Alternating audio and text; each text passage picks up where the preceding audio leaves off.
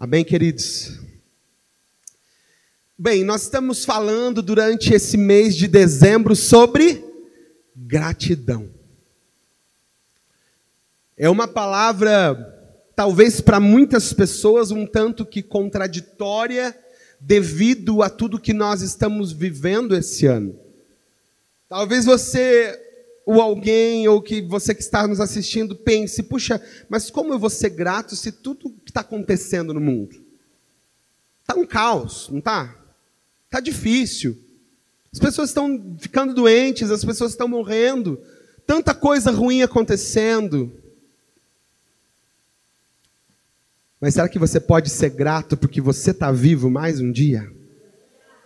Será que você pode ser grato porque a tua família está mais um dia cuidada por Deus? Sabe, às vezes as coisas acontecem ao nosso redor e isso é, deixa a nossa visão obscurecida, faz com que a gente deixe de perceber as coisas como elas realmente são. E muitos, devido às circunstâncias do dia a dia, da vida, deixam de ser gratos. Como nós ouvimos na palavra da semana passada, deixamos a insatisfação chegar ao nosso coração e deixamos a ingratidão chegar ao nosso coração. Mas que em nome de Jesus isso não, não seja a nossa realidade. Amém? E eu quero compartilhar hoje com você uma palavra sobre a dívida de gratidão. É, quantos aqui talvez já não tiveram né, o seu coração agradecido, um sentimento de gratidão por pessoas que foram é, algum tipo de apoio no momento que você precisou, um suporte para um momento difícil. E recordar momentos assim enche o nosso coração de gratidão. Sim ou não? Talvez se você lembra de alguém da sua família, se você lembra é, de alguém que fez algo por você em algum momento tão difícil, aquilo enche o nosso coração de gratidão. Sim ou não, gente? Todos vocês sabem, eu passei alguns dias atrás, né? Fiquei no hospital durante 11 dias. E lá do hospital eu via o celular, as mensagens, tantas pessoas dizendo: Olha, estou orando por você. Pessoas de todo lado, pessoas de, de tantos lugares, dizendo: Olha, estou orando pela sua vida. E aquilo enchia o meu coração de gratidão. Porque isso mostra que você não estava sozinho naquele momento, mas tinha tantas pessoas orando por você, tinha tantas pessoas intercedendo. Isso enche o nosso coração de gratidão. E o meu coração é muito grato a cada um de vocês. Cada um de vocês que se dispôs, que orou, teve pessoas que jejuaram pela minha vida. E assim, eu só tenho gratidão em meu coração por todos vocês e por saber que eu faço parte dessa família linda que é a UBPC Pinheirinho. Amém? Glória a Deus por isso. E isso faz o nosso coração se encher e querer retribuir de alguma forma, não é verdade? E Jesus, ele tem uma, um, uma situação que aconteceu, e Jesus nos ensina que existe algo que faz algumas pessoas amarem mais do que outras. Como isso? Jesus nos conta uma parábola no meio de uma situação que eu quero ler para você.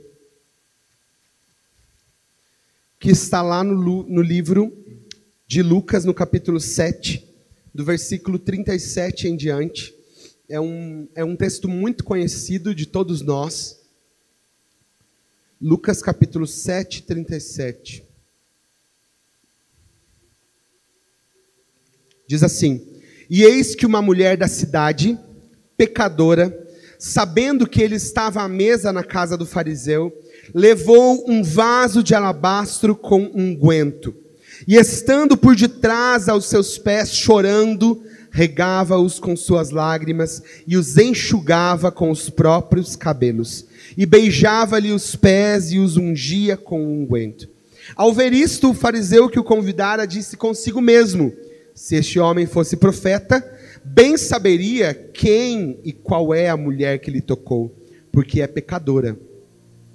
Dirigiu-se Jesus ao fariseu e lhe disse: Simão, uma coisa tenho a te dizer. E ele respondeu: Diga, mestre. Certo credor tinha dois devedores. Um lhe devia quinhentos denários e o outro cinquenta. Não tendo nenhum dos dois com que pagar, perdoou-lhes a ambos. Qual deles, portanto, o amará mais?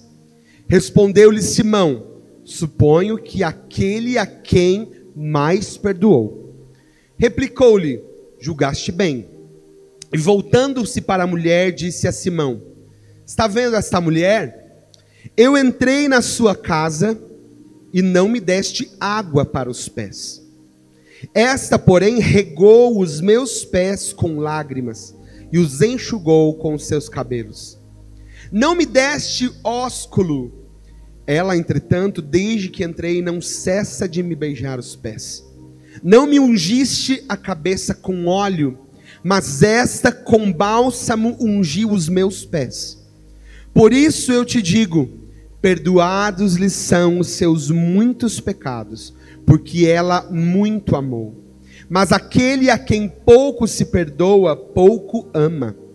Então disse a mulher: Perdoados são os teus pecados. Os que estavam com ele à mesa começaram a dizer entre si: Quem é este que até perdoa pecados? Mas Jesus disse à mulher: A tua fé te salvou. Vai em paz. Amém? Que história fantástica, né? Eu não sei você, mas eu, eu sou apaixonado por esse texto, por essa história dessa mulher aos pés do Senhor Jesus. E Jesus traz para nós aqui um princípio muito importante. Um princípio que todos nós precisamos compreender e viver. Primeiramente, vamos pensar um pouco sobre esses contrastes, né? Na vida daquela mulher pecadora e na vida do dono daquela casa que Jesus chama de Simão. Esses dois personagens distintos, diferentes, um representando né, a classe dos fariseus, que a Bíblia chama, que era uma classe de pessoas muito religiosas, e do outro lado, né, temos uma mulher que não se chama nem pelo nome, ninguém sabe o nome dessa mulher. Algumas pessoas dizem que talvez fosse Maria Madalena, outras pessoas dizem que talvez pode ser uma das outras mulheres que seguia Jesus, não sabemos, não temos como saber isso. Mas a grande questão aqui é que neste momento, neste, neste texto, essa mulher é uma mulher sem nome, é uma mulher sem uma identidade. Ela era definida por, pelo pecado que ela tinha cometido. E então nós vemos aqui do outro lado esse homem, aparentemente um homem piedoso, aparentemente um homem religioso. Aos olhos daquelas pessoas existia um, um abismo, uma diferença enorme, gigante entre esses dois personagens. E essa diferença era era observada pelas aparências. Aquele homem se mostrava por fora, né, alguém muito sério, alguém muito religioso. E aquela mulher, todos a conheciam como uma mulher pecadora. E é interessante que quando Simão questiona em seu coração se esse homem realmente fosse um profeta, ele saberia que essa mulher é aquela mulher pecadora. E Jesus, conhecendo todas as coisas, conta então a parábola do credor e dos dois devedores. Imagine você ter alguém devendo a você. Um deve 50 e o outro deve 500. E então, você com um bom coração diz: Olha, você, eu sei que você não vai conseguir me pagar, então eu estou te perdoando, estou perdoando essa dívida. E então, Jesus pergunta para aquele fariseu, ele pergunta assim: quem amará mais aquele, aquele credor? Quem devia 50 ou quem devia 500? E ele disse: com certeza quem devia 500, porque era um valor maior.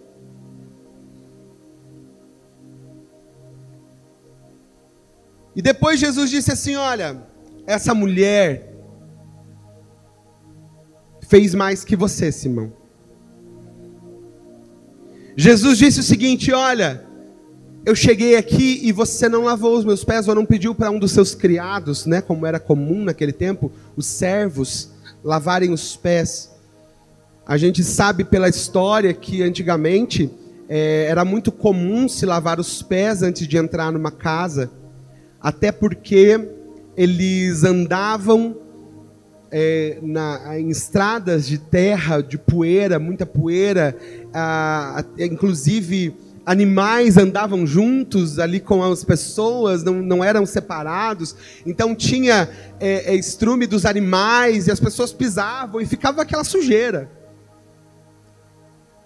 Então era comum que as pessoas chegassem em casa ou chegassem na casa de uma visita e o que, que acontecia? Era preparado a água para os pés e aquela pessoa tinha os seus pés lavados antes de se sentar para comer. Foi isso que Jesus fez, vocês lembram? Foi isso que Jesus fez na última ceia com seus discípulos.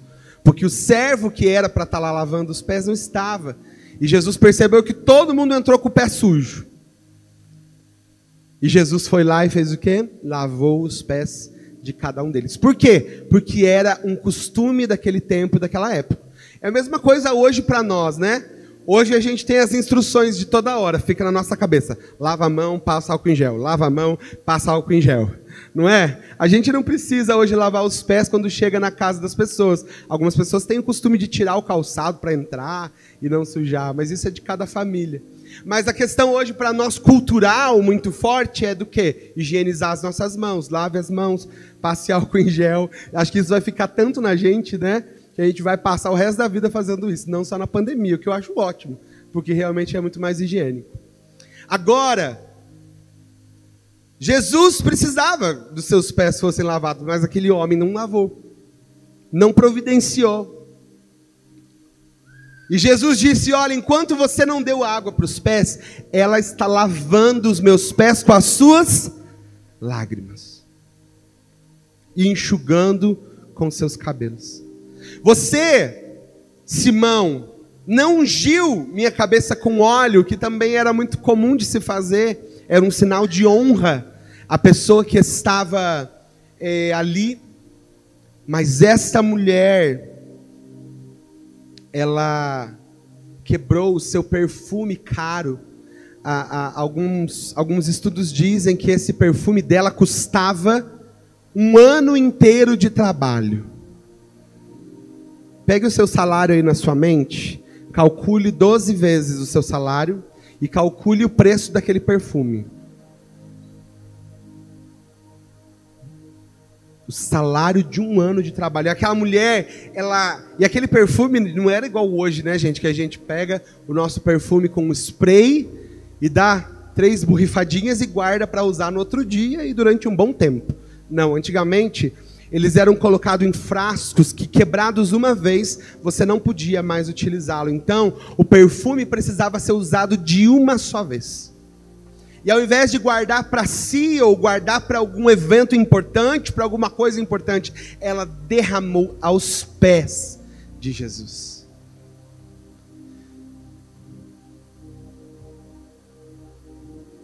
E então,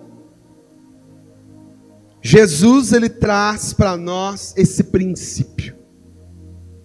A quem muito se perdoa, muito ama. Diga comigo, quem muito se perdoa, muito ama. Diga de novo para fixar: quem muito se perdoa, muito ama.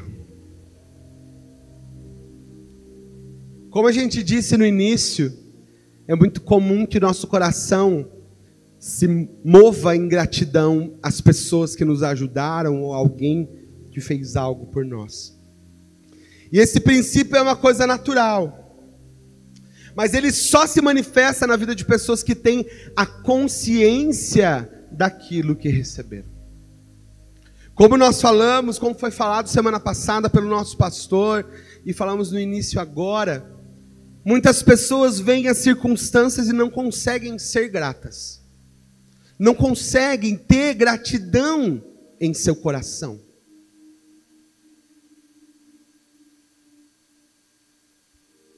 Apesar de ser um princípio natural, puxa, alguém fez algo importante por mim, eu vou agradecer, eu vou ser grato, eu vou ter gratidão em meu coração por aquilo. Mas hoje a gente vive num tempo onde ninguém parece que está nem aí, sabe? Ninguém está nem aí para pai e mãe. Ah, eles fizeram, mas era obrigação. Um amigo que ajudou, que fez, a gente esquece. Eu não estou falando que a gente precisa ficar é, intimamente ligado o resto da vida porque alguém fez algo por nós, mas pelo menos um mínimo de consideração por aquilo a gente precisa ter. É verdade ou não é, gente? Mas nós vivemos num tempo, numa sociedade, em, é, no meio de muitas pessoas egoístas. De muitas pessoas que olham somente para si e que acham que o outro fazer algo para eles era a sua obrigação. Quanta gente mal educada a gente vê nos lugares por aí, nas lojas, não sabem dar um obrigado. Não é? Quem trabalha aí direto com o público, às vezes, quanta gente, quanta gente que não sabe agradecer. Ah, mas eu não agradeço porque eu estou pagando por aquilo, não interessa. É o mínimo que a gente pode fazer por alguém que está nos servindo. Um obrigado um sorriso às vezes pode mudar a, o dia de alguém. Um obrigado às vezes pode mudar o dia daquela atendente de caixa que, que, que você vai todos os dias. Ou que você passa no mercado, na panificadora, ou na farmácia. Por que não sermos gratos? Por quê? Por que, que a gente acostuma com essa ideia de que é obrigação dos outros fazer as coisas para nós? Porque eu estou pagando, porque eu estou pagando por aquilo, eu tenho o direito de ser bem tratado. E por que também não tratar bem, mesmo quando a gente não é tratado bem? Quem aqui já teve experiência de tratar bem alguém dentro de algum estabelecimento? E perceber que a pessoa chegou a ficar constrangida porque ela estava te tratando mal. Alguém aqui já teve? Olha aí, um monte. Não é interessante a gente observar isso? Porque às vezes a pessoa está tão cheia ali, tão cheia de coisa, cobranças, é, tanta gente mal educada, que ela também larga os betes, como diz nosso ditado, né? Por que nós não mudarmos essa cultura? Vamos mudar. Vamos mudar, vamos ter uma cultura de gratidão.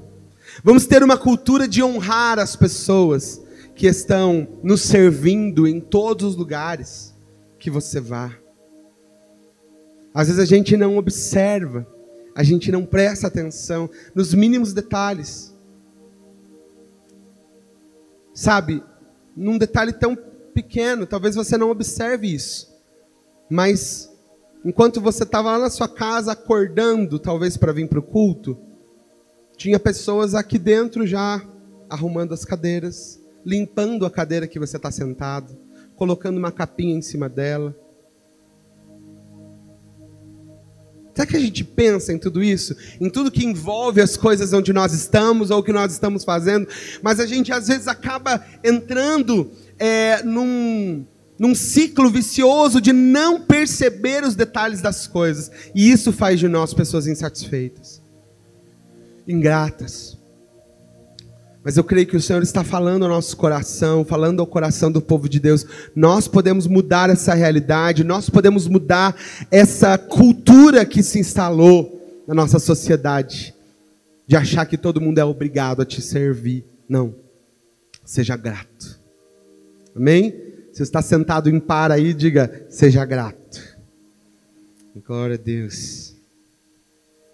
Da mesma forma, querido, é, o Senhor Jesus ele aplicou esta, este princípio da gratidão para a nossa vida espiritual também.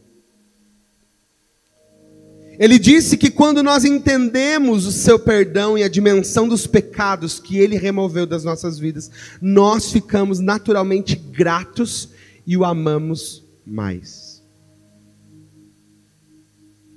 O que Jesus disse, em outras palavras, foi o seguinte: Simão, sabe por que, que você não me ama tanto quanto essa mulher? Porque você acha que teu pecado não foi tão grave. Essa mulher me ama muito porque ela sabe, sabe a seriedade do seu pecado, ela sabe o perdão que ela está recebendo aqui e o perdão que ela precisa, e por isso que ela está expressando mais amor por mim do que você.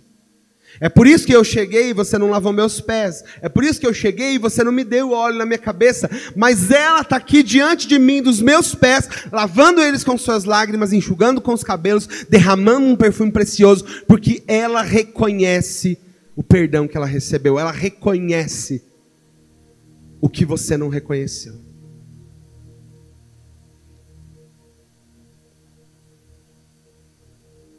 Sabe, queridos, agora se a gente for olhar, vamos olhar para o pecado daquela mulher. Não fala qual era o pecado dela, alguns estudiosos acreditam que ela fosse uma mulher adúltera ou prostituta.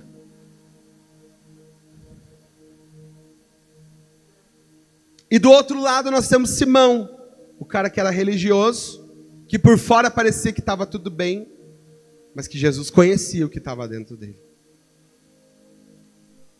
E talvez a gente olhe para essa, essa situação e diga: não, realmente, aquela mulher tem que amar mais Jesus, porque ela, é, o pecado dela era mais grave. Será que isso é verdade? Você acha que isso é verdade? O que, que você acha?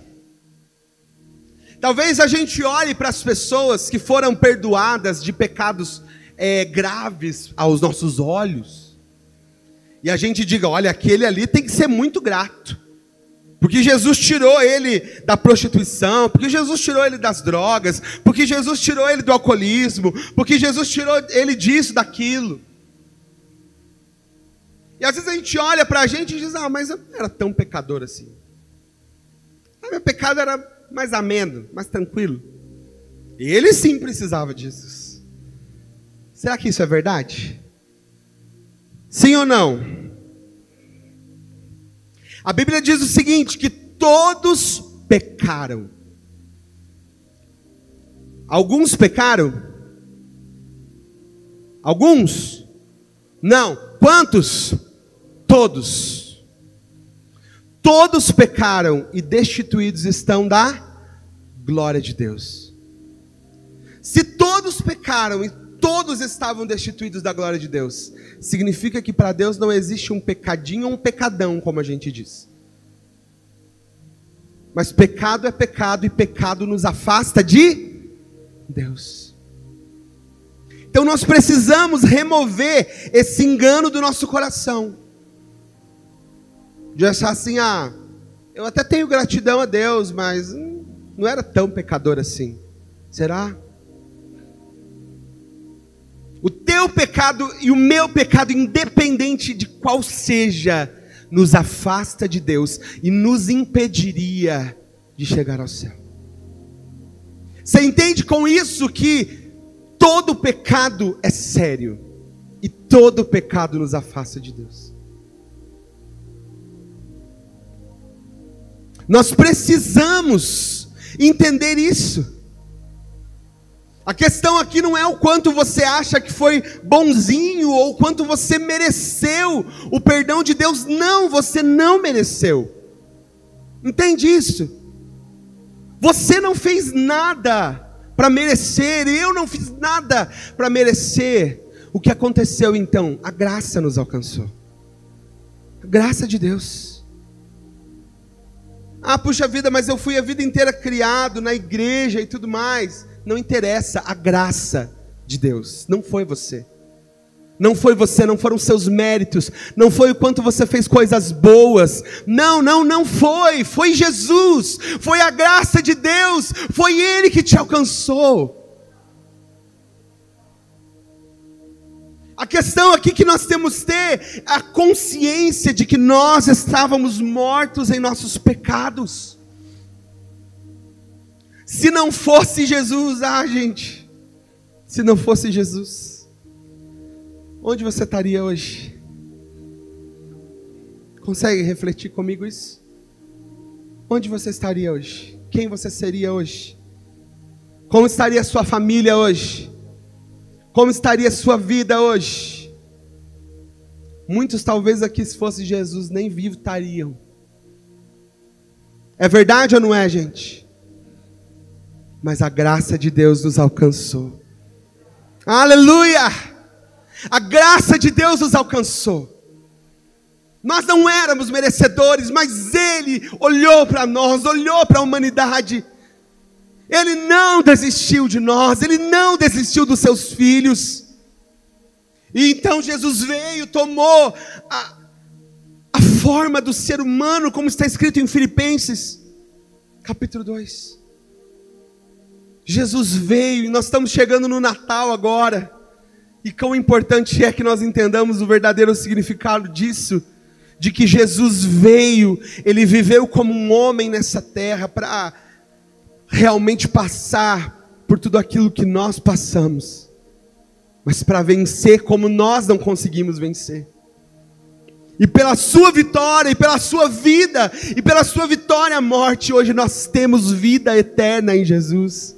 Hoje nós temos uma possibilidade, não somente de uma vida eterna no futuro, mas de uma vida abundante neste tempo, vivendo com Ele. Querido, como nós precisamos dessa consciência, dessa consciência, que Ele nos resgatou das trevas. A palavra de Deus nos diz que Ele nos transportou do reino das trevas para o reino do Filho do Seu amor.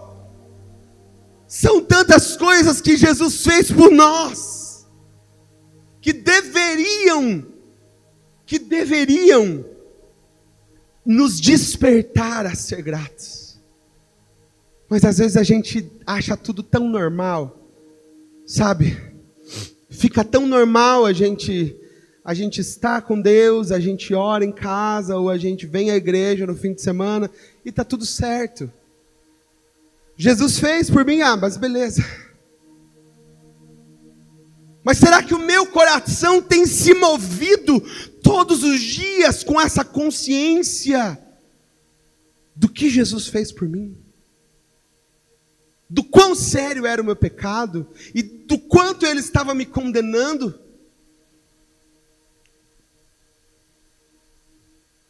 Nós temos às vezes um, um despertar disso quando nos convertemos quando ouvimos a palavra pela primeira vez, quando somos convencidos do nosso pecado, quando o Espírito Santo nos convence do nosso pecado, somos é, despertados disso, mas parece que com o tempo as coisas ficam tão normais e elas perdem a, a, a essência.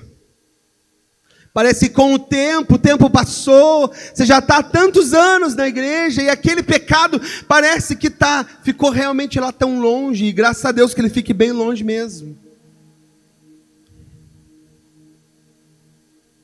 Mas a questão é, eu tenho trazido à memória o sacrifício de Jesus? Eu tenho trazido à memória o quanto o meu pecado, independente de independente de qual era. O quanto ele causou o sofrimento de Cristo e o quanto Jesus fez para pagar por esse pecado por mim.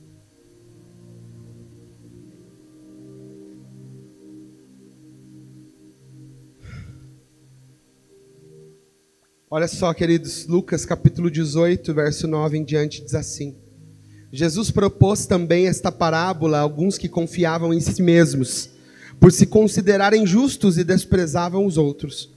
Dois homens subiram ao templo com o propósito de orar, um fariseu e o outro publicano. O fariseu, posto em pé, orava de si para si mesmo, desta forma: Ó Deus, graças te dou, porque não sou como os demais homens, roubadores, injustos, adúlteros, nem ainda como este publicano. Eu jejuo duas vezes por semana, eu dou o dízimo de tudo quanto ganho. O publicano, estando em pé, longe, não ousava nem levantar os olhos ao céu, mas batia no peito, dizendo: Ó oh Deus, seja propício a mim, pecador. Digo-vos que este desceu justificado para sua casa, e não aquele, porque todo o que se exalta será humilhado, mas o que se humilha será exaltado. Que forte isso, né, gente? Se nós analisarmos esse texto, primeiramente ele diz assim: Jesus contou essa parábola para alguns homens que confiavam em si mesmos.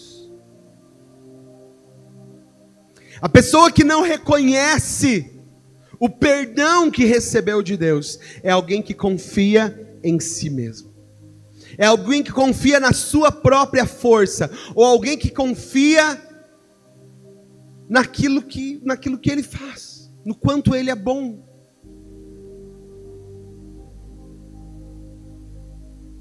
E depois, ali o Senhor, é interessante que na oração dele, a Bíblia diz que ele disse de si para quem?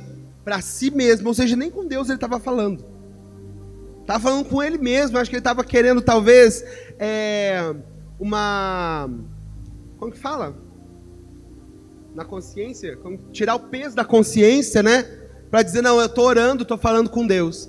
Então a Bíblia diz que ele falava de si para si mesmo. O quanto isso é sério. O quanto a gente achar que é merecedor de alguma coisa é sério. Porque isso tira os nossos olhos da graça de Deus. E isso faz com que o nosso coração não se mova em gratidão a Deus por aquilo que Ele faz por nós. Quantos estão entendendo isso? Nós podemos também olhar para a vida de Paulo. Olha só o que Paulo diz em Filipenses, no capítulo 3, verso 4 em diante. Bem que eu poderia confiar na carne. Se qualquer outro pensa que pode confiar, eu ainda mais. Eu fui circuncidado ao oitavo dia da linhagem de Israel, da tribo de Benjamim, hebreu de hebreus, quanto à lei fariseu, quanto ao, ao zelo perseguidor da igreja, quanto à justiça que há na lei irrepreensível. Em outras palavras, Paulo estava dizendo assim: vamos fazer uma linguagem super atualizada aqui. Se alguém aqui pode se achar, eu poderia. Ele diz assim: eu poderia me achar. Eu fui circuncidado oitavo dia, ou seja, cumpri todas as, as leis religiosas. Eu fui circuncidado oitavo dia, eu sou hebreu de hebreus, eu, o que mais que ele fala? eu fui, sou da tribo de Benjamim, sou um fariseu, zeloso pela lei, eu sou é, perseguidor da igreja, porque achava que ele estava fazendo correto, perseguindo a igreja pela religião. Mas depois, no versículo 8, ele diz assim: Mas eu peguei tudo isso e hoje eu considero tudo isso como um estrume. Forte isso, não é? Ele disse assim: ó, sabe tudo aquilo que eu fiz, certinho, bonitinho, que eu achava que eu estava arrasando? Para mim isso não serve de nada. A não ser que eu tenha a Cristo e seja achado em Cristo. Queridos, Paulo ele nos dá essa, essa visão de que nós não somos merecedores. Não somos. Olha o que está escrito em 1 Timóteo, no capítulo 1, verso 15 e 16. Fiel é a palavra e digna de toda aceitação que Cristo Jesus veio ao mundo para salvar os pecadores, dos quais eu sou o principal. Isso aqui é Paulo falando.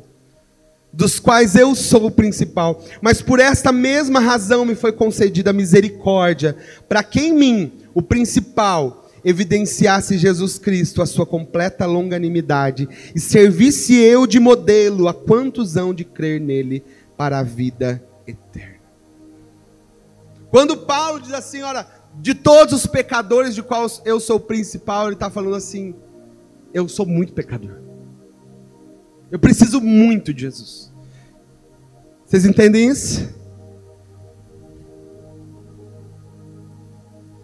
Isso nos mostra que ao falar sobre essa grande dívida, ele estava se referindo à capacidade de entendermos a gravidade dos nossos pecados e de nos arrependermos.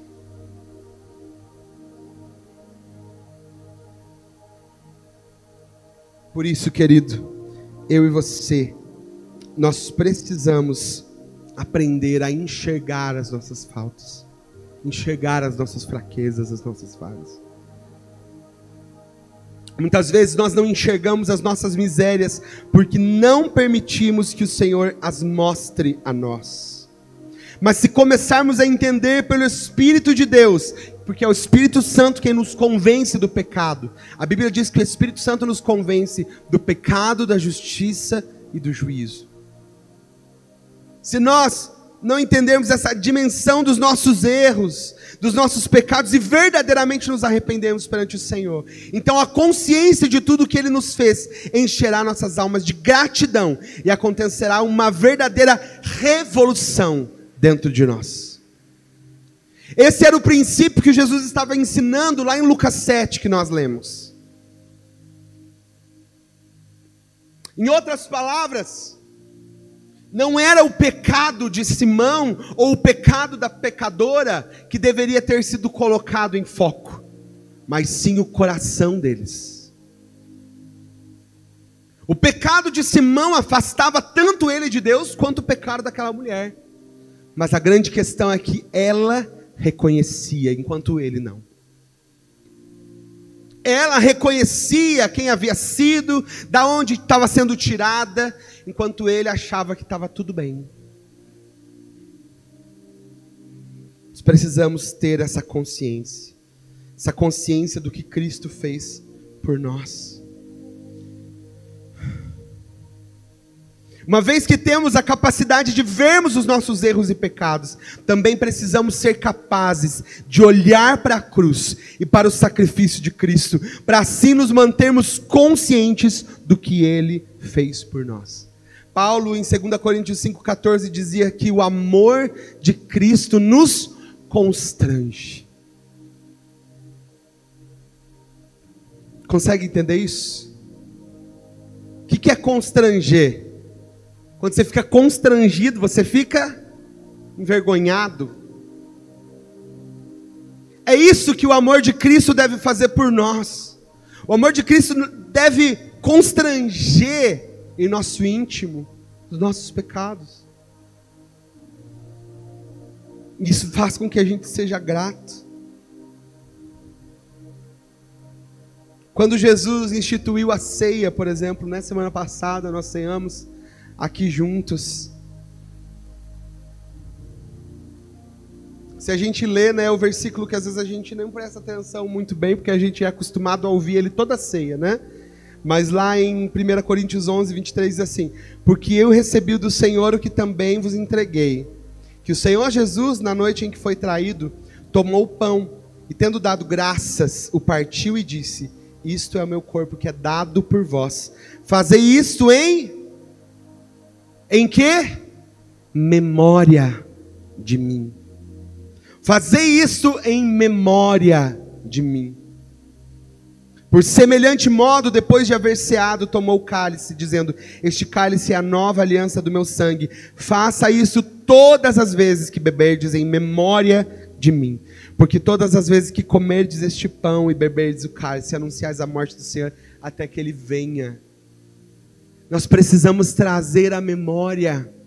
Jesus, ele falou isso dizendo: Lembrem do que eu fiz por vocês. Lembre. Lembre do que eu fiz, lembre do meu sacrifício, lembre do meu sangue derramado, lembre do meu corpo partido, lembre, lembre sempre, lembre.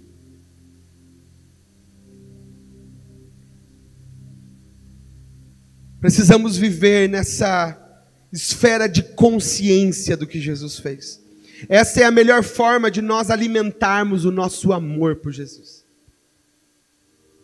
Agora eu pergunto para nós: será que o nosso amor tem sido o amor de Simão ou o amor daquela mulher pecadora? Será que a nossa gratidão a Jesus tem sido como Simão que Jesus entrou na sua casa e estava tudo certo? Ou será que tem sido a gratidão daquela mulher que se moveu, que fez algo, que saiu da sua zona de conforto?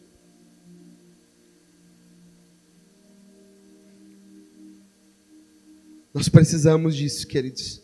Precisamos alimentar o nosso amor por Deus com a consciência de quem éramos, de quem somos hoje, com a consciência de do que realmente significou Jesus para nós. Eu gosto de pensar que Jesus, ele dividiu a história da humanidade em antes e depois de Cristo.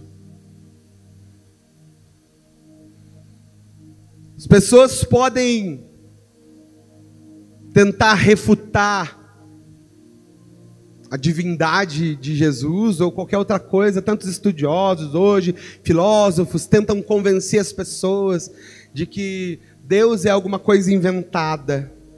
Mas até mesmo os ateus vivem em um tempo no ano de 2020 depois de Cristo. Não tem conversa. Jesus dividiu a história da humanidade e assim como a, a vida de muitas pessoas são outras antes e depois de Cristo. Quantos aqui tiveram a sua vida mudada, transformada depois de Cristo? Nós somos outros depois de Cristo. Nós somos outros depois de Cristo. Aleluia por isso, glória a Deus por isso. Mas que jamais se afaste de nós a lembrança, a consciência de quem éramos e do que ele fez, para que o sacrifício de Jesus não se torne normal. Esse é um perigo para nós. É um perigo quanto o que Jesus fez se torna normal. Quando a gente se acostuma com aquilo, se acostuma com aquela notícia. Assim? Toda notícia nova nos choca, não é assim? Quando começou o coronavírus, por exemplo. Não é que todo mundo ficou com o olho arregalado, com medo de sair de casa, paranoico. Só que depois parece que não foi relaxando as coisas. Foi relaxando, foi se tornando mais normal. Mesmo com as coisas piorando por fora, a gente foi levando mais na normalidade. Por quê? Já fazem quantos meses? Dez meses que começou realmente, né? Dez meses, nove meses, não sei. Ficou normal. Qualquer notícia nova nos choca, nos deixa. É, se é uma notícia boa, nos deixa muito felizes. Se é uma notícia assustadora, nos deixa muito assustados. Mas passa um tempo e parece que aquilo se torna normal para nós.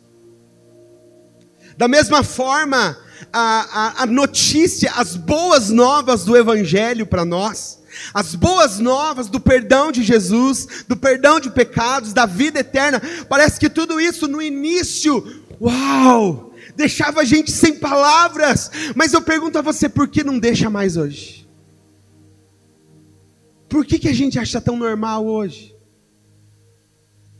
Sabe, o Senhor está nos convidando para nos encantarmos novamente com aquilo que Ele fez por nós para nos apaixonarmos novamente e dizermos: Uau, Jesus, você fez isso por mim. Sério que você está preparando um lar para mim? Isso precisa, precisa nos mover, nos mexer, precisa mexer dentro de nós, porque quando isso mexer com a gente, isso vai fazer de nós pessoas mais gratas. E vamos cumprir aquilo que Jesus fala lá em Lucas 7 aquele que muito se perdoou, muito ama.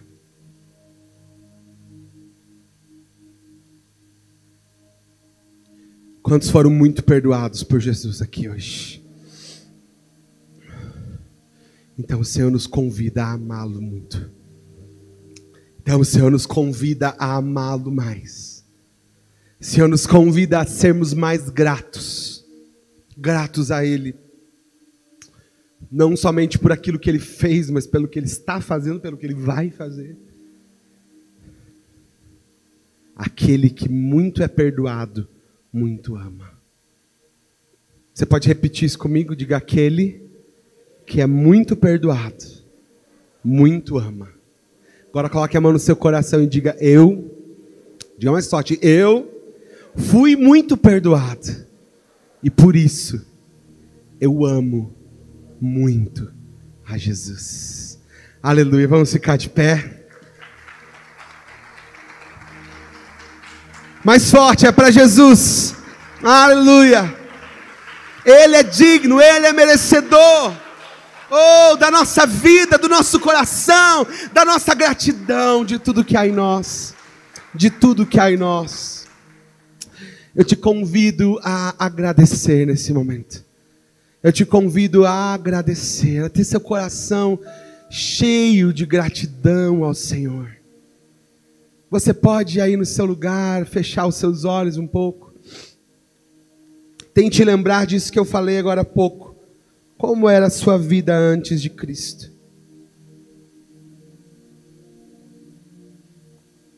Como era a sua vida antes de Cristo? Você consegue definir a sua vida antes de Cristo, talvez em uma palavra?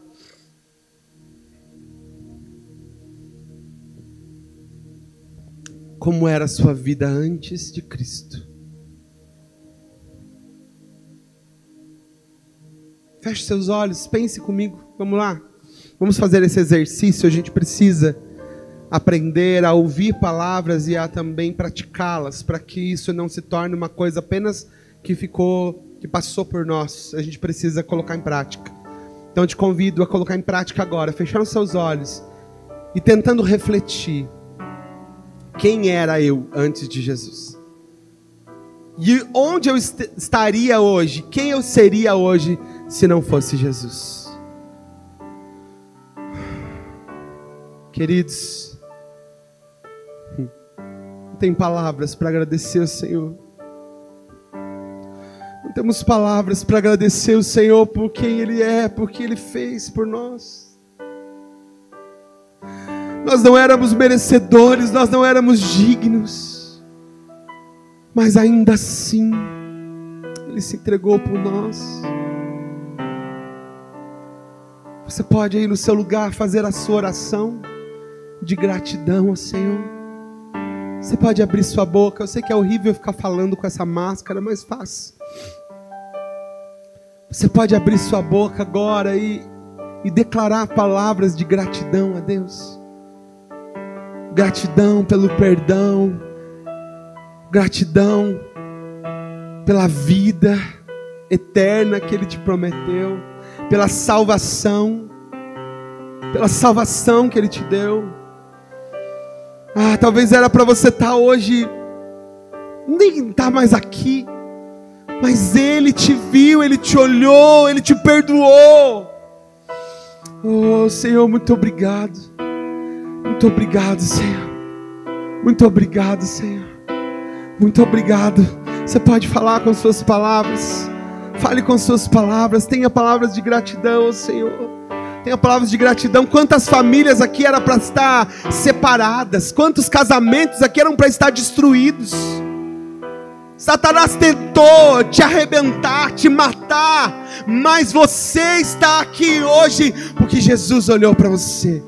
Você pode agradecê-lo por isso? Você pode agradecê-lo, agradecê-lo por, por fazer a diferença na sua vida, por fazer a sua vida ter um depois. Aleluia, aleluia, aleluia, aleluia. Nós agradecemos ao Senhor. Nós te agradecemos, Senhor, nós te agradecemos. Você pode levantar suas mãos para os céus agora comigo. Vamos adorar o Senhor.